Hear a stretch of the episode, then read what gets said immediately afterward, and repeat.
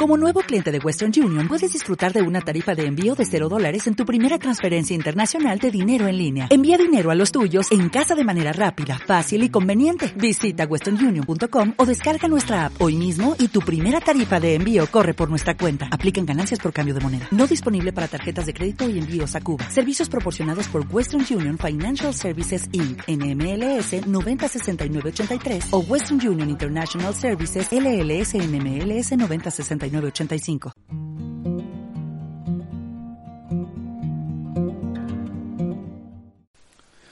Primera semana de diciembre y la mejor frase que se me ocurre para definir al mundo actual es miedo. Acabamos la semana pasada con un derrumbe de la economía global, como no se había visto en los últimos 20 años, todo debido a una nueva variante de la COVID-19. Durante el fin de semana, la propia descubridora de esta variante, la Omicron, afirmaba en la BBC que los síntomas de esta eran muy leves y que en su epicentro, en Sudáfrica, no había habido ningún hospitalizado por ello. Pese a todo, hemos empezado diciembre con un comunicado de la farmacéutica moderna afirmando que se necesitarían meses para tener una nueva vacuna para esta variante. Europa, por su parte, ha empezado a cortar lazos aéreos con varios países africanos. Aun a la espera de que hayan resultados concluyentes sobre esta nueva cepa, los periódicos y medios de toda Europa están sembrando el caos y la incertidumbre cada día. Pero ¿qué está pasando? A todo esto, amigos, hemos de sumar que, sinceramente, aún no somos adultos. Somos una sociedad en pañales, que necesita que le digan qué hacer y cómo a cada instante, en cada fase de nuestras vidas. Desde los estados hasta las empresas, los adultos del siglo XXI somos más niños que nunca. El individuo ha de volver a ser soberano, responsable, a todos los niveles, y decidir, más allá de la tutela de papá Estado o mamá empresa, en qué mundo quiere vivir y bajo qué supuestos. Los cambios que se avecinan son grandes. Toda innovación comporta destrucción, de aquello a lo que va a sustituir, y nuestro mundo gira cada vez más deprisa. ¿Estaremos preparados para los cambios que se avecinan? ¿Tomaremos cada uno de nosotros la responsabilidad de escoger y decidir sobre nuestra vida? ¿O seguiremos prefiriendo que otros la dirijan? Soy Alex Bosch, bienvenidos a Objetivo Horizonte. Muy buenas tardes a todos, bienvenidos una tarde más a Objetivo Horizonte, soy Alex Bosch y bueno, como siempre espero que estéis bien, eh, ya sabéis que, que, esta semana acabamos con nuestro, con nuestro viaje por Uzbekistán en Samarcanda y bueno, primera semana de diciembre y como siempre vamos a comentar un poquito las, las noticias de esta, de esta semana. Esta semana no quería hablaros exactamente de, países abiertos, de, de, nuevos destinos a los que poder visitar, lamentablemente, sino que, bueno, viendo un poquito la situación actual, lo que, lo que está pasando en el mundo y lo que está pasando aquí también en, en nuestra casa, eh, bueno, creo que hay cosas que realmente me parecen de traca, sinceramente. Y la verdad, hoy vengo un poquito calentito. Así que, bueno, quería comentaros un poquito en la misma línea que, que hemos hecho con la, con la reflexión inicial, un poquito cómo están las cosas en general, ¿de acuerdo? La primera que os quería comentar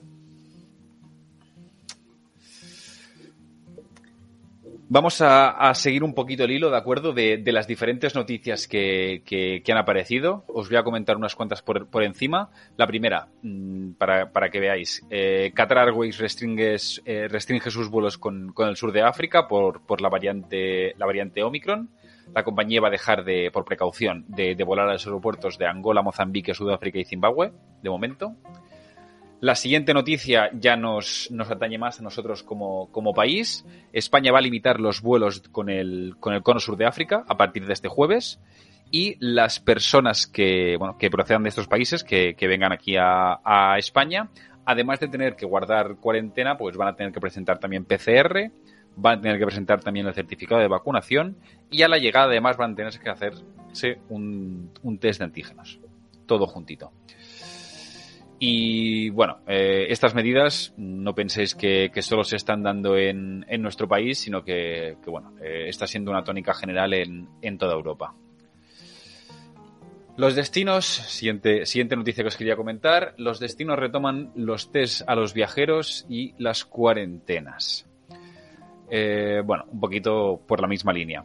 Sí que es cierto de que que bueno, que ya, os lo comenté, ya os lo he estado comentando las, las anteriores semanas, que han habido aumentos de casos en, en, el resto de Europa y bueno, y es normal pues que, que los países ante esto pues eh, se blinden de alguna manera para evitar males mayores. En ningún caso estoy haciendo apología de, lo contrario, pero bueno, eh, también creo que también se están sacando un poquito las, las cosas de contexto ahora mismo.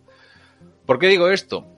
Porque, bueno, como os comentaba también un poquito a la introducción, eh, este fin de semana si bien pues el viernes nos levantamos con, con, un pánico total en, en, todos los medios de comunicación, en Europa en general, este fin de semana eh, le han hecho una entrevista a, a esta señora, ¿de acuerdo? Que se llama Angelique Coetze. Como veis, esto es, eh, le hicieron una entrevista en la BBC, es decir, esto no es un, un blog, no es un canal de YouTube de, de conspiranoias, esto es el diario de la BBC, ¿de acuerdo? y le hicieron una entrevista a esta señora de la BBC, doctora Angelique Coetze, que es la presidenta de la Asociación Médica de Sudáfrica y es quien descubrió esta nueva variante Omicron. ¿De acuerdo? En la entrevista, literalmente, dijo, lo que estamos viendo ahora en Sudáfrica, y recuerden que estoy en el epicentro, es extremadamente leve. No hemos hospitalizado a nadie aún, y he hablado con otros colegas y el panorama es el mismo. ante esta situación, es decir, mm, lo comentaba también un poquito al principio, eh, nos levantamos también el lunes con una entrevista, no sé si una entrevista o, o, o simplemente un, un, comunicado del, CEO de, Moderna que anunciaba que por parte de su compañía aún tardarían unos meses en tener lista una, una vacuna contra la nueva variante. Esto, por supuesto, ha vuelto a generar caos y, y pánico, sobre todo en, en nuestro querido mundo occidental, pero mi pregunta es ¿por qué? Es decir, si las investigaciones aún no han acabado y no sabemos realmente si esta, si esta nueva variante es para preocuparse, os recuerdo que hace unos meses, seguramente ni la habéis oído hablar, se, se, se descubrió una nueva variante que se llamó Delta Plus, que en principio también era, era más peligrosa y finalmente no, no llevó a, a, ningún lado. Igual que pasó con la variante Delta, ante lo que las nuevas vacunas, las vacunas son, son también efectivas. En este caso, de momento tampoco, eh, tampoco tenemos ninguna noticia, es decir, la OMS sigue investigando y un poquito la, noticia, la siguiente noticia que os quería comentar va un poquito en la línea, porque, bueno, eh, el titular es la OMS censura restricciones de viajes con el sur de África y en palabras literales son medidas que no se basan en pruebas. Es decir, eh, estamos adoptando una serie de medidas totalmente a mi parecer, irracionales, irracionales en, en, en relación a la variante Omicron. Entiendo que países como Austria o Alemania, que están teniendo un repunte muy fuerte de los casos, como ya hemos comentado esto hace, hace un par de semanas y la semana anterior también, pues impongan nuevas medidas, nuevas restricciones. Ya os comenté que, bueno, que, la COVID parece que, en invierno pues eh, nos está afectando más, sobre todo aquí en Europa con el frío. Y bueno, eh, independientemente, no vamos a entrar otra vez a juzgar el tipo de medidas y el tipo de obligaciones que, que los estados están imponiendo, eh, sí que es cierto pues que, en invierno se, se, está extendiendo más. Pero más allá de eso y de las medidas junto con la vacunación, que por ejemplo en países como España tenemos unos porcentajes muy altos, más allá de eso tenemos que entrar otra vez en una debacle de miedo, de, de incertidumbre. Eh, no sé, supongo que, pensáis que estoy mosqueado, y es que realmente lo estoy porque me dedico al, al sector de, del turismo, a, a, organizar viajes. Y sí, en parte tenéis razón, estoy, estoy muy, muy mosqueado por ello, pero si pensáis que, que solo me afecta a mí y a, y a mi sector, estáis muy equivocados.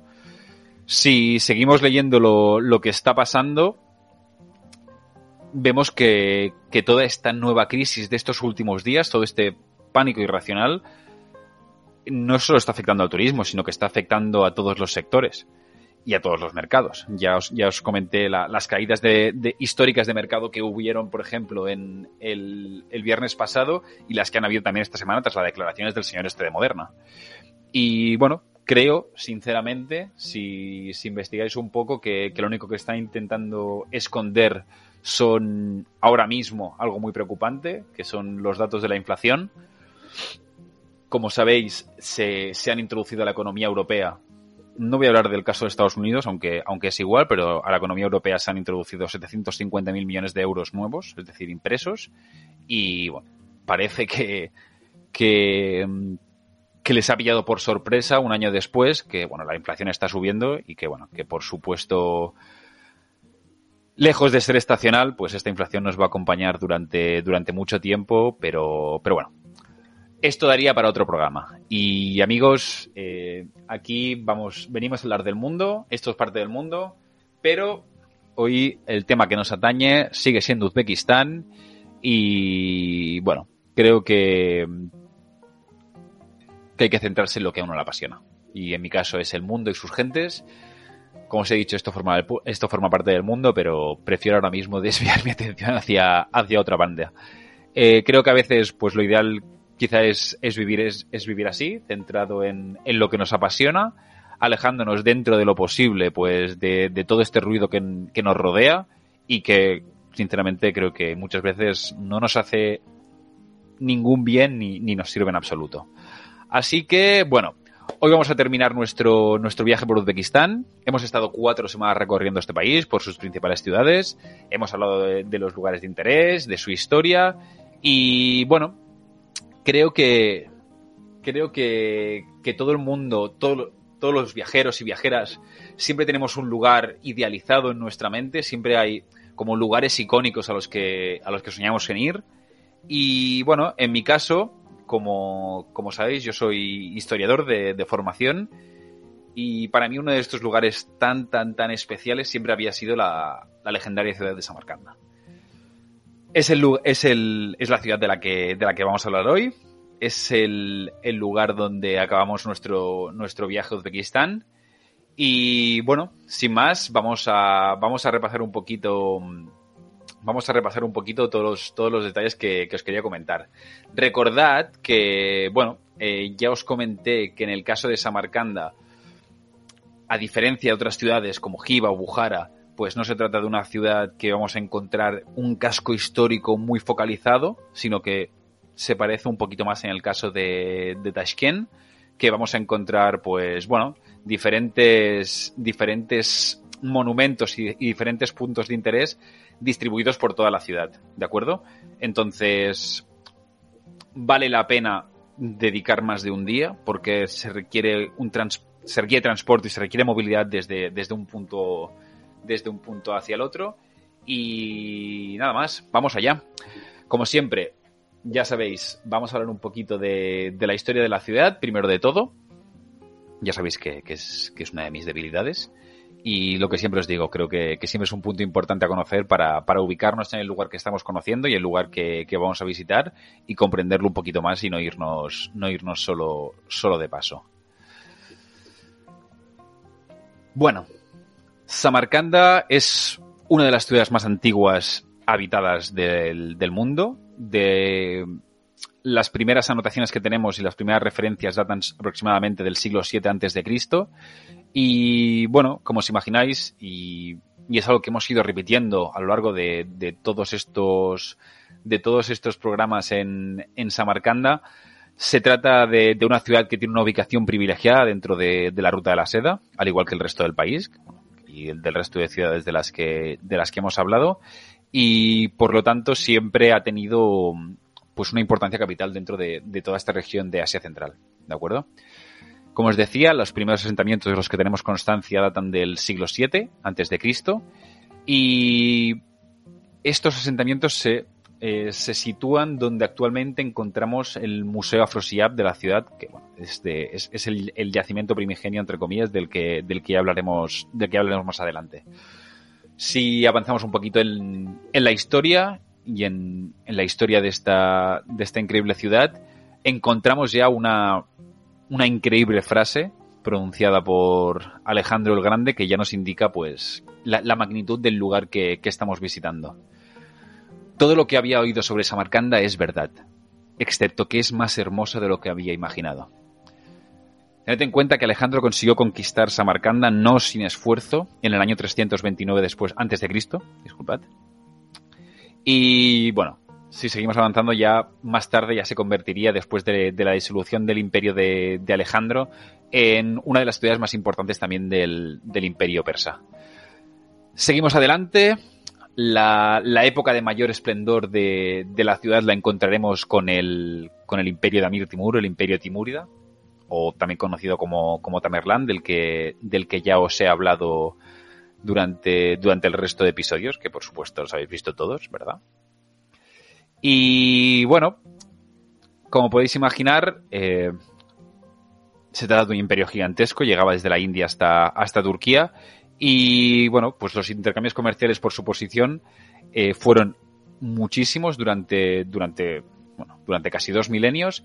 Y bueno, esta eh, era una de las regiones de paso más importantes del mundo. Como os decía, todos estos intercambios comerciales y sumado al hecho de que, de que Amir Timur la convirtió en la capital del, del imperio, pues hicieron de, de Samarcanda la, la, joya que conocemos hoy en día. No me, no me voy a extender más en la historia porque, bueno, creo que ya, ya hemos hablado suficiente sobre, sobre ella en el resto de capítulos, ya que la comparte también con el, con el resto de territorio y, y ciudades, uzbecos, rusos, guerras, independencia, bueno, ya, ya hemos hablado de ello. Hoy en día Samarcanda es una ciudad cosmopolita, una de las ciudades más cosmopolitas de, Uzbekistán.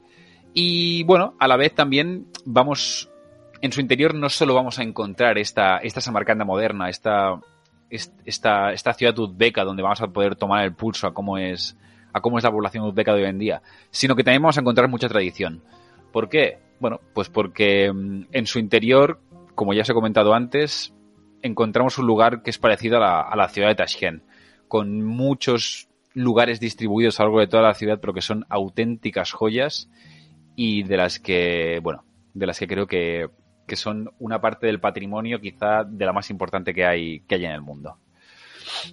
Vamos a empezar un poquito el, recorrido y creo que, lo ideal es, es, que empecemos por, por la que es la, la joya de la corona, el lugar seguramente no solo más icónico de la ciudad, sino también de, todo el país, y es la, Plaza del Registán.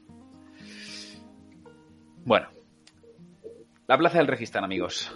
Tened en cuenta que Registán significa lugar arenoso. ¿Por qué? Hay que entender esta plaza no en el contexto actual, ¿de acuerdo? Es decir, no, en, no desde el punto de vista de cómo conocemos la ciudad hoy en día, sino cómo era hace, pues quizá 500 o 600 años. Tened en cuenta que esta, la plaza, por supuesto, no estaba asfaltada, ¿de acuerdo? Entonces, teniendo en cuenta la gran, la gran cantidad de actividades que, se llevaban a cabo aquí, era de esperar que, pues, que el ir y venir de, toda esta gente, pues acostumbrara a levantar mucha arena, mucha arena, pues por esto, por, por, por toda la actividad. Y la visión desde cierta distancia era que una plaza que estaba continuamente pues con, con arena en suspensión. Y de ahí, pues realmente viene, viene el nombre de Registán. Las leyendas cuentan también que, bueno, que entre los siglos XV y, y XVI la plaza fue, fue un lugar donde también se, produjeron numerosas ejecuciones públicas y para que la sangre derramada pues no se absorbiera mejor, pues decidieron cubrir la, plaza con, arena para que esto no fuera tan, visible. Además, era también uno, uno de los lugares centrales de la vida política de, la antigua Samarcanda. Y por ello también, pues, era, era el lugar donde se anunciaban, pues, públicamente, pues, decretos, leyes dictadas, etcétera. Además, Además, no hay que, no hay que olvidar que, el aspecto actual de la plaza es mucho más contemporáneo a los orígenes de la misma y que, pues igual que, el uso de la misma a principios del, siglo, del siglo XV, no había ninguna de, las, de las características madrazas que, la, que la definen en pie. Las tres madrazas fueron construidas en siglos y épocas totalmente diferentes y, bueno, en verdad también por, por, diferentes motivos.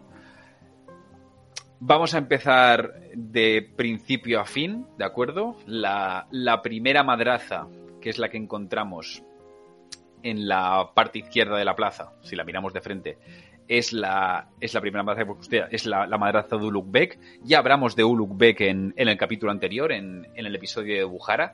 Se trata de, de, uno de los nietos de, de, Amir Timur, de Tamerlán, y bueno, como, como os expliqué ya en, en el capítulo anterior, se trata de un gran astrónomo y un gran matemático.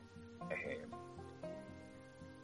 por ello, no es de extrañar que no solo construyera una madraza en, en Bujará, sino que también sino que también encontremos una y además muy característica en, en Samarcanda, concretamente aquí en, en la plaza del, del, Registán. Fue, como, como, podéis ver, y también de ahí me gusta remarcar la, la importancia de, de, este personaje, no solo eh, un gran gobernador, sino que también fue quien construyó la primera, la primera madraza del que, del que después se convertiría pues en, en el símbolo, en el símbolo del, del país. La segunda madraza se trata de la madraza de, de, de Sherdor, es la que encontramos a la derecha de la plaza. Esta madraza se finalizó en el año 1636 y bueno, se encuentra justo delante de la, de la madraza de Lukbek y trata de ser un, un reflejo de, de, la misma, aunque con proporciones pues, un poquito modificadas. Además, en su fachada podemos encontrar uno de los antiguos signos símbolos de la ciudad, que es el leopardo. Y detrás, además de, de una gran esvástica, que es un, es un símbolo no perteneciente a los nazis, sino que es un símbolo de la cultura indoeuropea, encontramos también en árabe la, la escritura Dios es grande. Por último, aunque no por ello menos importante, encontramos la, la madraza de Tillakari, esta madraza es la que encontramos justo enfrente a la entrada en la plaza. Su construcción se inició en 1646 y su nombre significa acabada en oro. ¿Por qué? Esto hace referencia a todas las decoraciones de las paredes interiores y todas sus pinturas y las capas de oro que, hay en, en, la mezquita interior. Se construyó eh, en la zona norte de la plaza del, del Registán para cerrar la construcción, ¿de acuerdo? Y bueno, tened en cuenta que eh, se construyó además donde antes se encontraba un antiguo caravansar, el caravansar de, la plaza.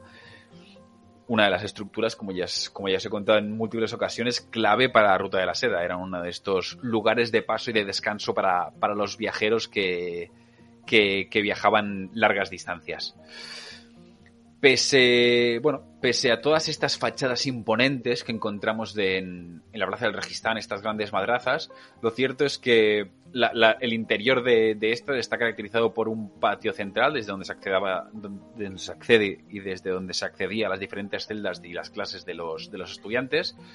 Hoy en día se puede entrar en, en las tres, si no las encontramos en obras, y, por ejemplo, en, la Ulukbek vamos a encontrar pequeñas tiendas de artesanos donde, bueno, se, pueden comprar, pues, pinturas, eh, objetos artesanales basados en cerámica, etcétera. Pero para mí, eh, sinceramente, la, la, última, la, la madraza de Tiyakari, es, es una de las, de las más impresionantes que ver, no solo por, por toda su, su estructura exterior, que, bueno, como os podéis imaginar, ya es, es, es, impresionante, sino también por el interior, porque bueno, tanto, los, tanto los mosaicos como, como, las decoraciones en oro son, son una auténtica maravilla que, que, vale mucho la pena de, que vale mucho la pena ver. Seguimos adelante. Nuestra siguiente parada es el, el Gran Guremir, o también conocido como el, como el mausoleo de, de Timur. Se trata del mausoleo donde descansan los restos de varios miembros de, esta dinastía de, los Timúridas, incluido el gran Amir Timur. ¿De acuerdo? Aquí descansan Amir Timur, sus dos hijos, también sus dos nietos, incluido el, el gran astrónomo del que ya hemos hablado, Ulukbek. Y eh, bueno, eh, pese a que la construcción inicial no fue concebida como un complejo funerario, porque bueno, estaba compuesta por, por una madraza. Finalmente eh, se, se, convirtió en la, en la, en la, en la tumba de, de, esta dinastía. ¿Por qué? Por la muerte de uno de, de los, de, los, de los hijos de, Amir, Muhammad Sultan, ¿de acuerdo? Eh, bueno, se trataba de un centro de educación islámica al principio y hoy en día, pues, se, ha quedado como, como el mausoleo de, de esta dinastía. Creo que, que, su visita es uno de los de los de los must, de los obligatorios de, de Samarcanda, no solo por, por la belleza de, de, la construcción, sino por, sino por su interior y la importancia histórica que tiene, ¿de acuerdo? Hay además un detalle que, que a mí me gusta mucho, me gusta mucho resaltar, y es que además de las tumbas de todos estos miembros de la, dinastía de los Timúridas, encontramos justo al lado de la tumba de Amir Timur una, ya, además la, la tumba de, de, Amir Timur está, está esculpida en piedra negra, hay una que rompe la norma. Y es que en el Guremir también se encuentra enterrado Sair Baraka, el que fuese el maestro espiritual de Amir Timur. La relación de este personaje con Timur el Grande debió ser de mucha cercanía, ¿de acuerdo? O al menos así lo demuestra el hecho de que el gran conquistador decidiera que fuese enterrado junto a él y junto al resto de, de su dinastía, ¿de acuerdo? Una persona que no pertenecía al, linaje real de, de, la época. Seguimos avanzando. Justo, por supuesto, las decoraciones interiores que vamos a encontrar dentro de, del mausoleo son también impresionantes y, bueno, se encuentra bastante cercano a, a la zona donde, bueno, donde ubicamos algunos de los principales hoteles y los más usados en, en Samarcanda. Así que, bueno, tanto la Plaza del Registán como, como, el, como el Guremir son fáciles de acceder vía pie.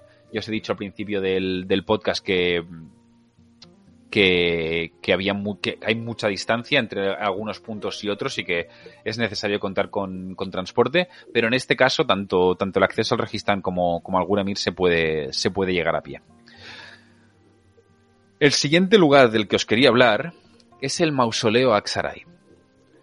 Justo al lado de, de, de este gran Guremir encontramos pues esta, esta estructura tan singular que es el, que es el mausoleo Aksaray. ¿Por qué lo digo? Porque destaca en, entre los demás, entre las demás construcciones de, Samarcanda, no tanto por su belleza exterior, sino por la austeridad de, su decoración si la comparamos con, las demás grandes estructuras de la ciudad, ¿de acuerdo? La mayoría de los monumentos y construcciones que, podemos visitar en, Samarcanda pertenecen a, las épocas de, gran auge de la ciudad, de las épocas doradas de la ciudad, cuando se disponía de riquezas y artesanos suficientes, muchos de ellos traídos a la fuerza. Y sin embargo, pero sin embargo, no todos los siglos fueron igual de bollantes, ¿de acuerdo? En la década de, mil, en, bueno, en la década de 1470, la dinastía timúrida pues, se encontraba ya en, en, plena, en plena crisis. Tened en cuenta que, el legado de Amir Timur no, no, fue infinito y bueno, había quedado pues bastante menguado por las constantes guerras entre los sucesores y los tesoros que de, la ciudad de Samarcanda, tiempo atrás, pues muy, muy rebosantes entre estas guerras, pues al final, pues no, no fueron suficientes ni siquiera pues para mantener las grandes construcciones que llevan a cabo sus, sus gobernantes. Fue en esta época, durante, durante el reinado de un tal Ahmed Mirza, cuando se empezó esta, esta, peculiar, esta peculiar construcción. Se trataba de, un segundo, de un segundo mausoleo familiar y, bueno, la causa era muy simple. Eh, el Guremir estaba lleno, ¿de acuerdo? Una vez muertos la, las dos dinastías siguientes de, después de, Amir Timur, el Gunemir, no, no se podía, no se podía eh, instalar más gente y el sultán decidió construir un mausoleo justo al lado del principal. La estructura al principio fue casi idéntica al de, al de Istad Kana, pero lo que hicieron fue decorar toda la cúpula interior con, con cundal dorado, que es un tipo de pintura al relieve donde se aplica un pigmento junto a pan de oro excesivamente caro, dándole un efecto tridimensional que es impresionante. Pero, como vemos, el, el exterior es muy diferente. ¿Por qué? Porque decidieron no, no, no decorarlo de, de, ningún tipo. Además, eh, como os decía, existe un, un, tercer, un tercer mausoleo que este lamentablemente ha caído un poquito más en el olvido, como os decía, es el Istrat Kana, y simplemente ha caído en el olvido porque se trata del mausoleo femenino, ¿de acuerdo? Entonces, aún es, aún es, es posible visitarlo, pero bueno, la, la, conservación del mismo no, no es muy buena.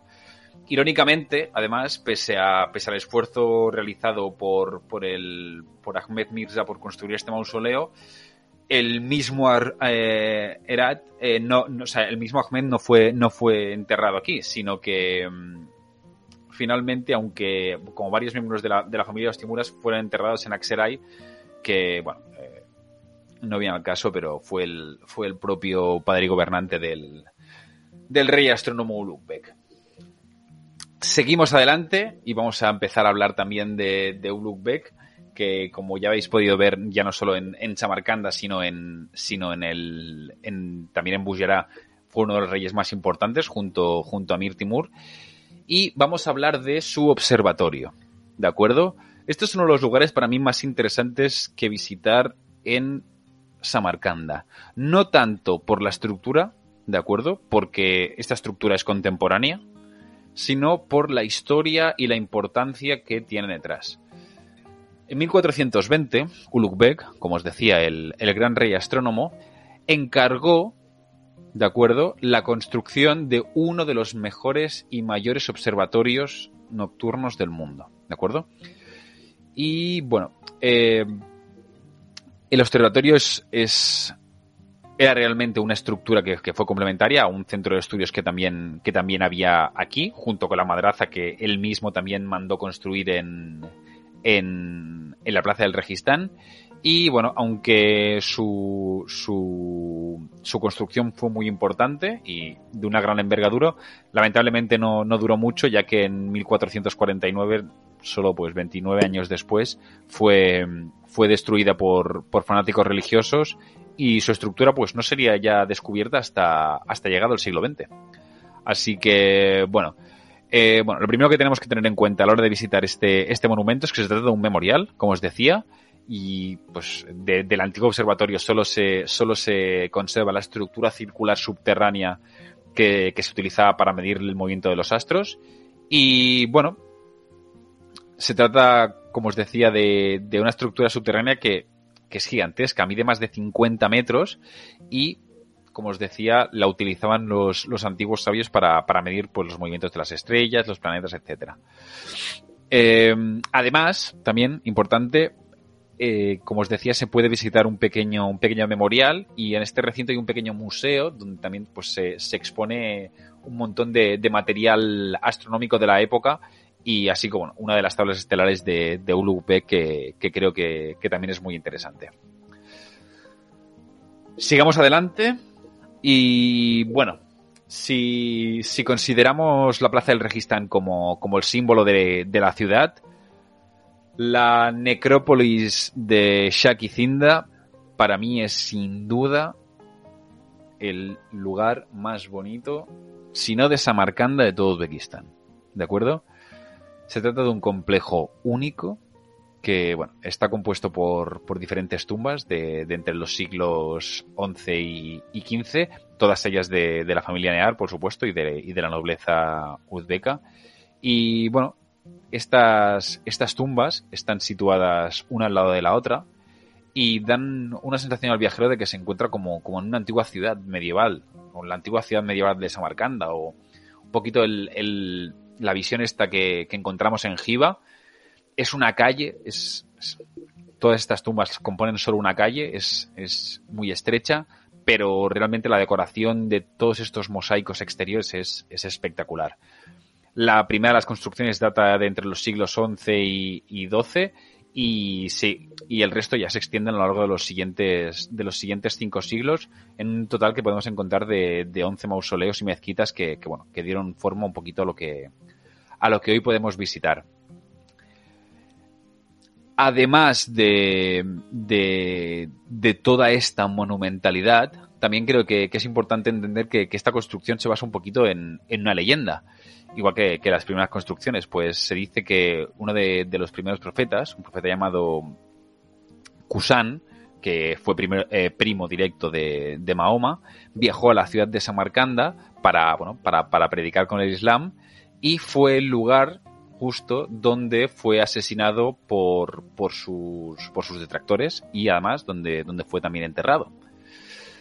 Eh, el sepulcro de, de Kusam es la base y el primer mausoleo, se dice, de los que forman este, este complejo arquitectónico de Shakizinda. Y bueno, también ya no solo tiene esta importancia histórica, sino que además este hecho hizo que, que, se, que se convirtiera también en un centro muy, muy importante de peregrinación para el Islam.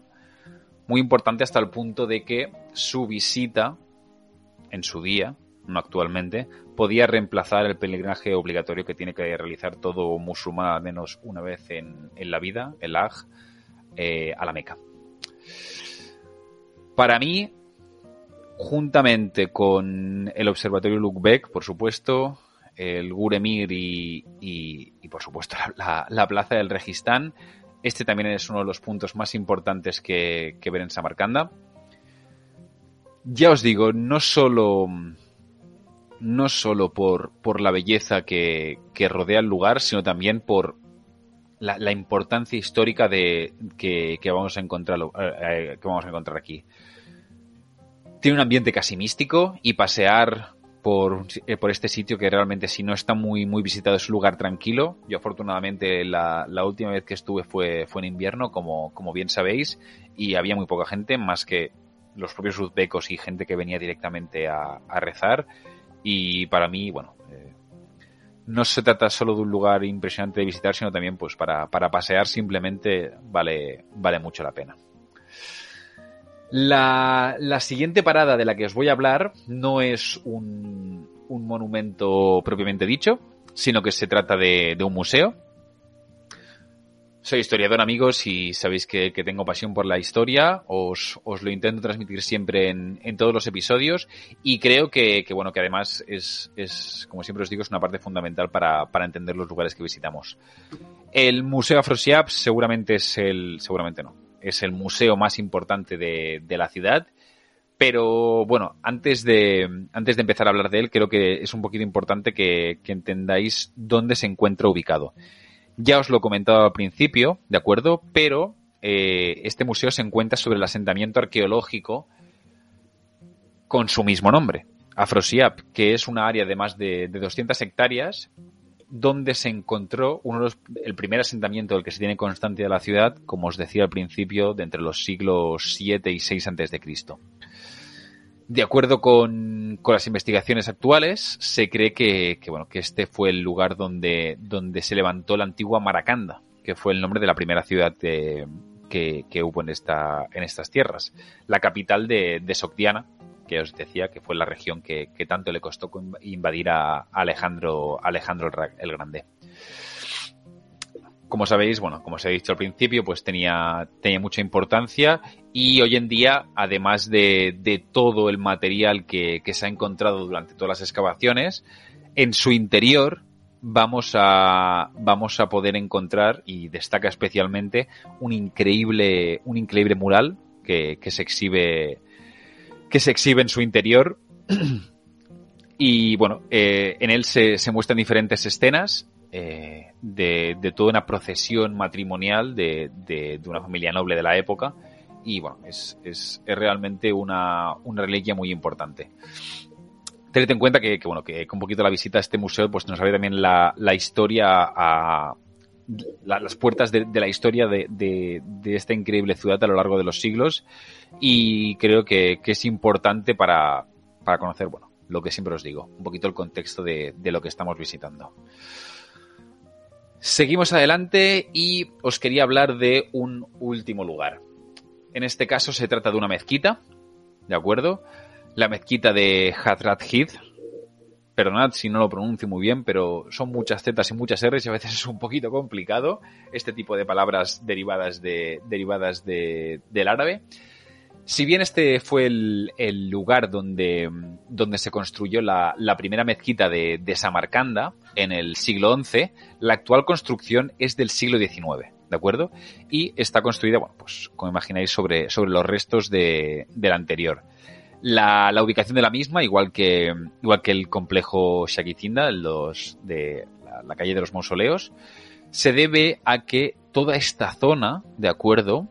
Eh, se encontraba era uno de los centros de, la antigua ciudad medieval, ¿vale?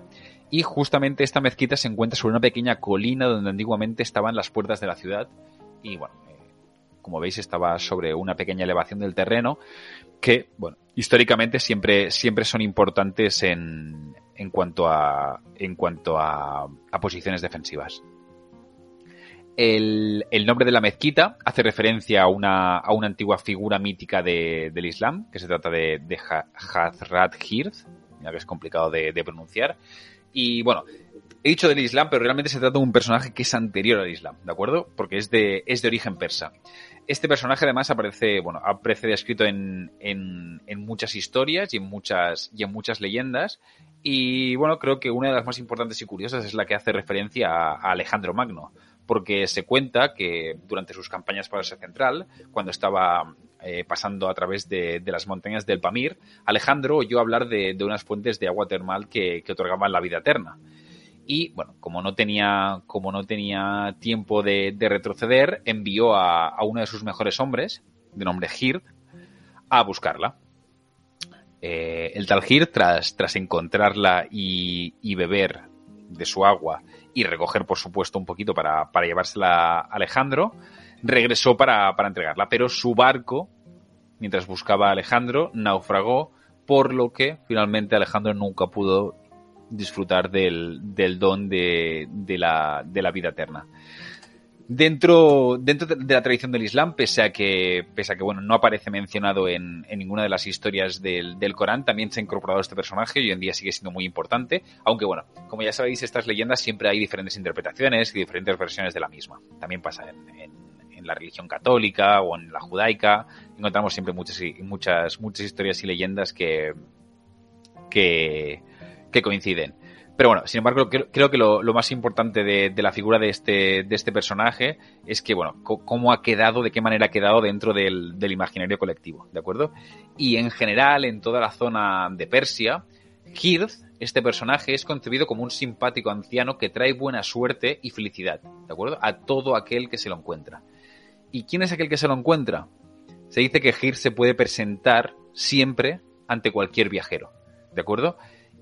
Pero no con la forma de Hirth, sino en cualquier forma. Y que, bueno, eh, que la única pista para, para, identificarlo, esto según la leyenda persa, es que a este Hirth eh, hay que mirarle las manos, ya que le falta uno, una de las falanges de, de uno de sus pulgares. Todos hemos sido todos hemos oído hablar de, de, la famosa hospitalidad que hay, que hay en Oriente, no es una falacia. En países como Irán, en países como Uzbekistán, realmente notas esta calidez hacia, hacia el viajero. No sé exactamente si es porque son países que, pues, que aún no han estado muy explotados por el turismo y quizá pues tampoco han, se han pervertido, digamos así, entre, entre comillas. Pero la verdad es que es que la manera en que, en que tratan sus gentes es espectacular y quizás, pues, bueno, eh, estas leyendas o, esta en concreto puede ser puede ser una de las de las de las cosas que han fomentado esta actitud de, de entre sus pueblos. Eh, bueno, acabando un poquito con esta mezquita a nivel arquitectónico creo que destaca bastante por, por el rosado de todos los mosaicos y el blanco que las componen en contraposición con, con estas cúpulas azules predominantes en, en la ciudad y además bueno eh, al igual que, que pasa en, en, otras construcciones de, Uzbekistán, como hemos visto estos, estas semanas, también dispone de, de un minarete. Se trata de una, de una, mezquita en activo, a tener en cuenta, y bueno, creo que si, si tenéis la ocasión, vale la pena visitarla en alguno de los momentos de, oración, siempre con mucho respeto, porque, es, hay un ambiente místico en su interior que, que bueno, a mí siempre me, me ha fascinado y creo que es, creo que es muy, muy interesante. Y bueno, nada más, amigos. Hasta aquí un poquito la, la el recorrido que, os quería hacer por, por Samarcanda. Y bueno, no solo por Samarcanda, sino también por, por Uzbekistán. Me preguntaréis, bueno, pero Alex, eh, ¿hay más sitios que ver en Uzbekistán? La respuesta es sí, ¿de acuerdo? Por supuesto. Tenemos una parte más al sur, conocida como Termez, donde se pueden encontrar algunas ruinas budistas, ¿de acuerdo? Pero bueno, es, un lugar que tiene más interés arqueológico y os tiene que gustar mucho la historia para que, para que yo personalmente lo, recuerdo, lo recomiende.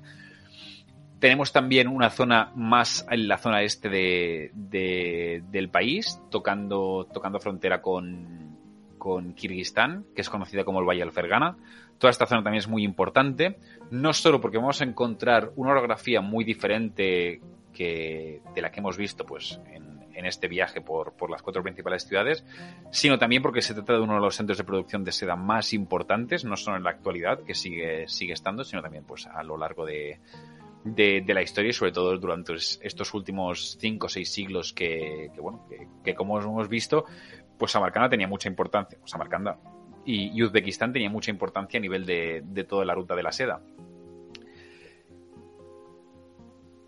Otro lugar más que, se me olvidaba es el, Mar de Aral, ¿por qué normalmente ni lo menciono ni lo recomiendo? Porque cuando se habla de ir a visitar o hacer una extensión al Mar de Aral, ¿vale? Se habla de ir a ver un desastre ecológico. ¿De acuerdo? Lo que pasó allí es una desgracia. A causa de los vertidos, a causa de la, de toda la industria que se, que se llevó a cabo en, en la región, ese Mar de Aral finalmente se está desecando, ¿de acuerdo? Entonces creo que queda un 35, un 40% de lo que era, de lo que era en su momento. ¿Qué se visita hoy en día?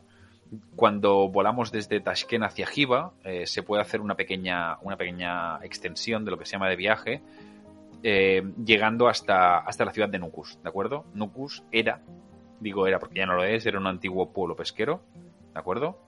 Hoy en día es un pueblo que está en mitad del desierto y lo característico, además de, de poder ver pues, el museo de la ciudad, que es muy interesante, es acercarnos un poquito más lejos de, de esta ciudad de Nukus, a Moiniak, donde se puede ver uno de, bueno, eh, el famoso cementerio de, barcos de, de Uzbekistán.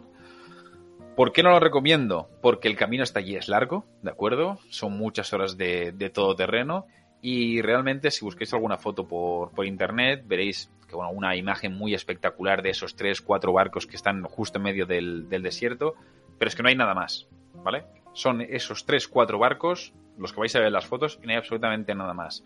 Entonces estamos hablando de que tendríais que alargar el viaje al menos dos días entre la ida y la vuelta y además sumarle pues las respectivas horas de, carretera que hay que, bueno creo que realmente no, no valen mucho la pena en ese aspecto.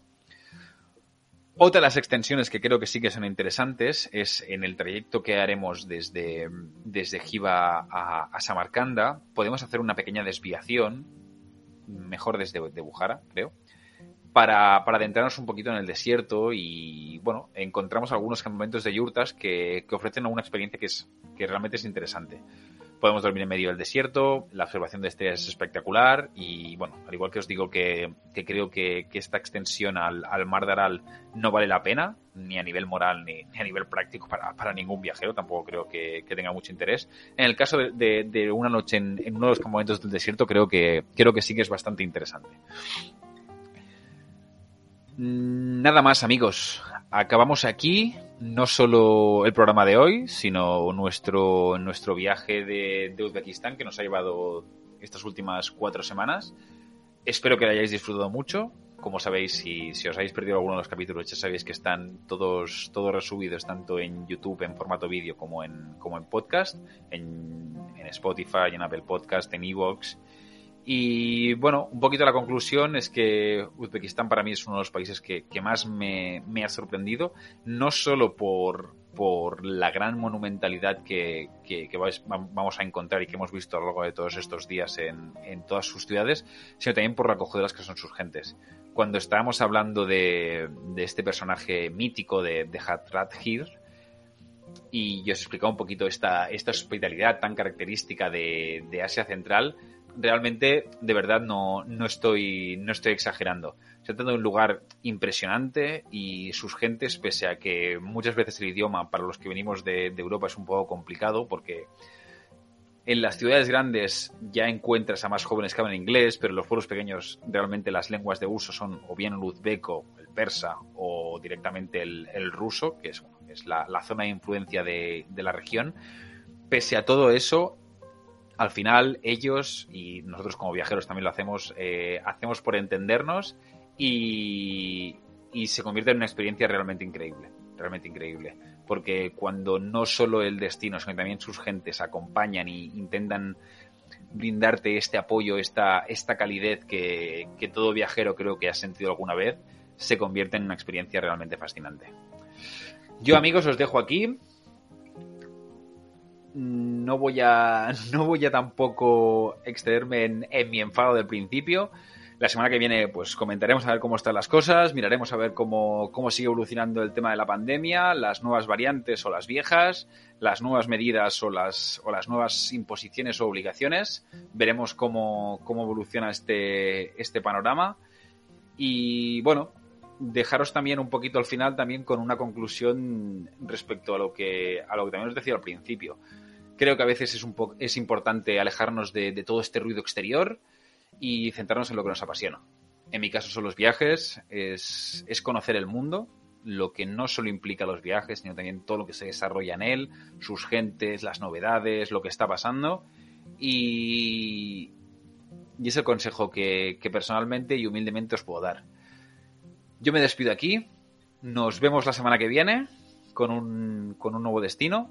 Si tenéis ganas de que hable de algún destino o de algún aspecto en concreto, me lo podéis dejar en, los comentarios de, los vídeos o por las redes sociales que, me podéis contactar perfectamente. Y nada más. Muchísimas gracias a todos los que os habéis pasado y nos vemos la semana que viene. ¿De acuerdo? Un abrazo muy fuerte.